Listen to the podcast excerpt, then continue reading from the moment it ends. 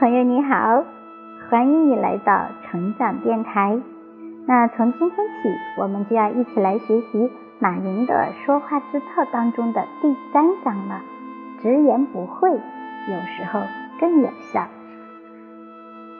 第一节，观点犀利，语惊四座。当“犀利哥”这三个醒目的大字刚刚进入人们的视野时，媒体就借此对马云的言行进行了一阵调侃。因为在大多数媒体的眼中，马云虽然没有犀利哥那样丰富的表情脸，但是却有着一张让众人都为之佩服的犀利嘴。似乎无论在哪种商业场合，只要有马云在场，场内的气氛总能热烈而融洽；只要有马云融入的话题，人们也似乎总能被其犀利的观点所吸引。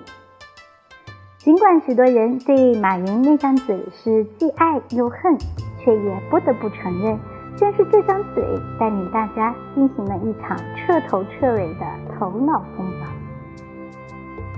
二零一零年七月，马云被邀请到重庆谈论经济政策。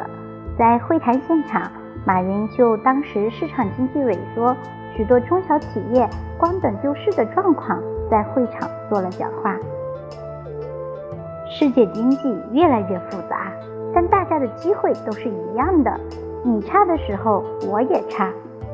我认为民营经济现在很难，但不是最难。相比三十年前，民营经济已越来越好。我们应该感谢这个时机。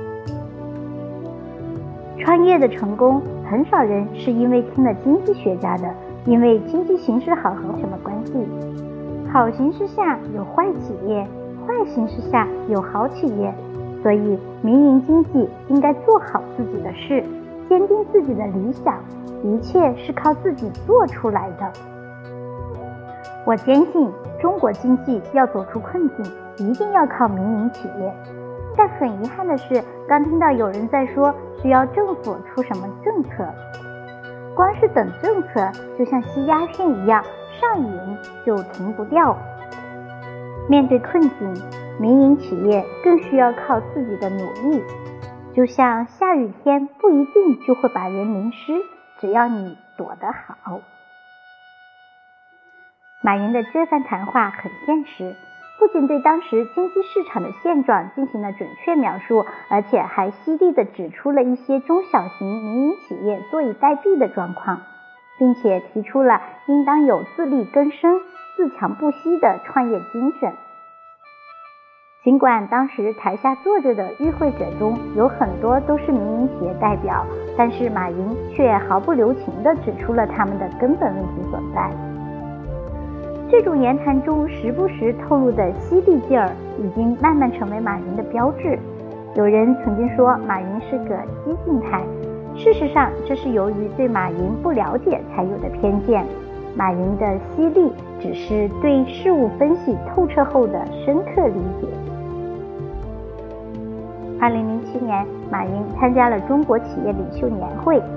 当大家都沉醉在企业领袖年会其乐融融的氛围中时，只有马云一人冷静地提醒着大家：冬天要来了，我们要准备过冬。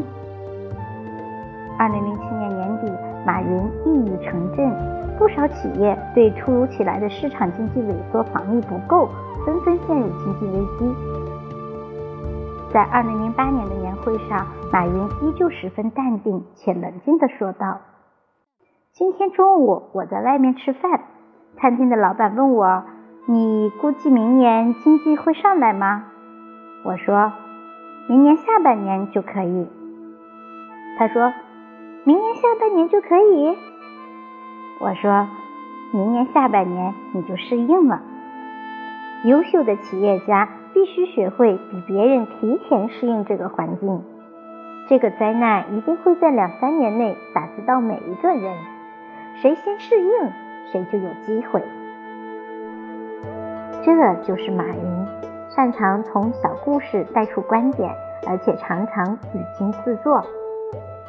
他在二零零八年的年会上还如是说道：“如果银行不改变，我们就改变银行。犀利是一种语言天赋，虽然表达的方式比较强硬，但是这种硬却常常会在合适的地方与时间发生蝴蝶效应。就好比在辩论赛中，当你经过深思熟虑之后，出其不意地给对方一击时，对方肯定会被你的出乎意料所威慑，从而使你的观点胜出。其实，很多时候，语言就像一个人的名片，清晰犀利的语言往往能够充分展现出你的睿智和个性。我们在谈话和演讲中，如果能把话讲得精彩独到，不但会引人注意，还能达到交流的预期目的，为自己赢得人生和事业的成功。好，今天的分享就到这里。感谢你的聆听，我们下期再会，拜拜。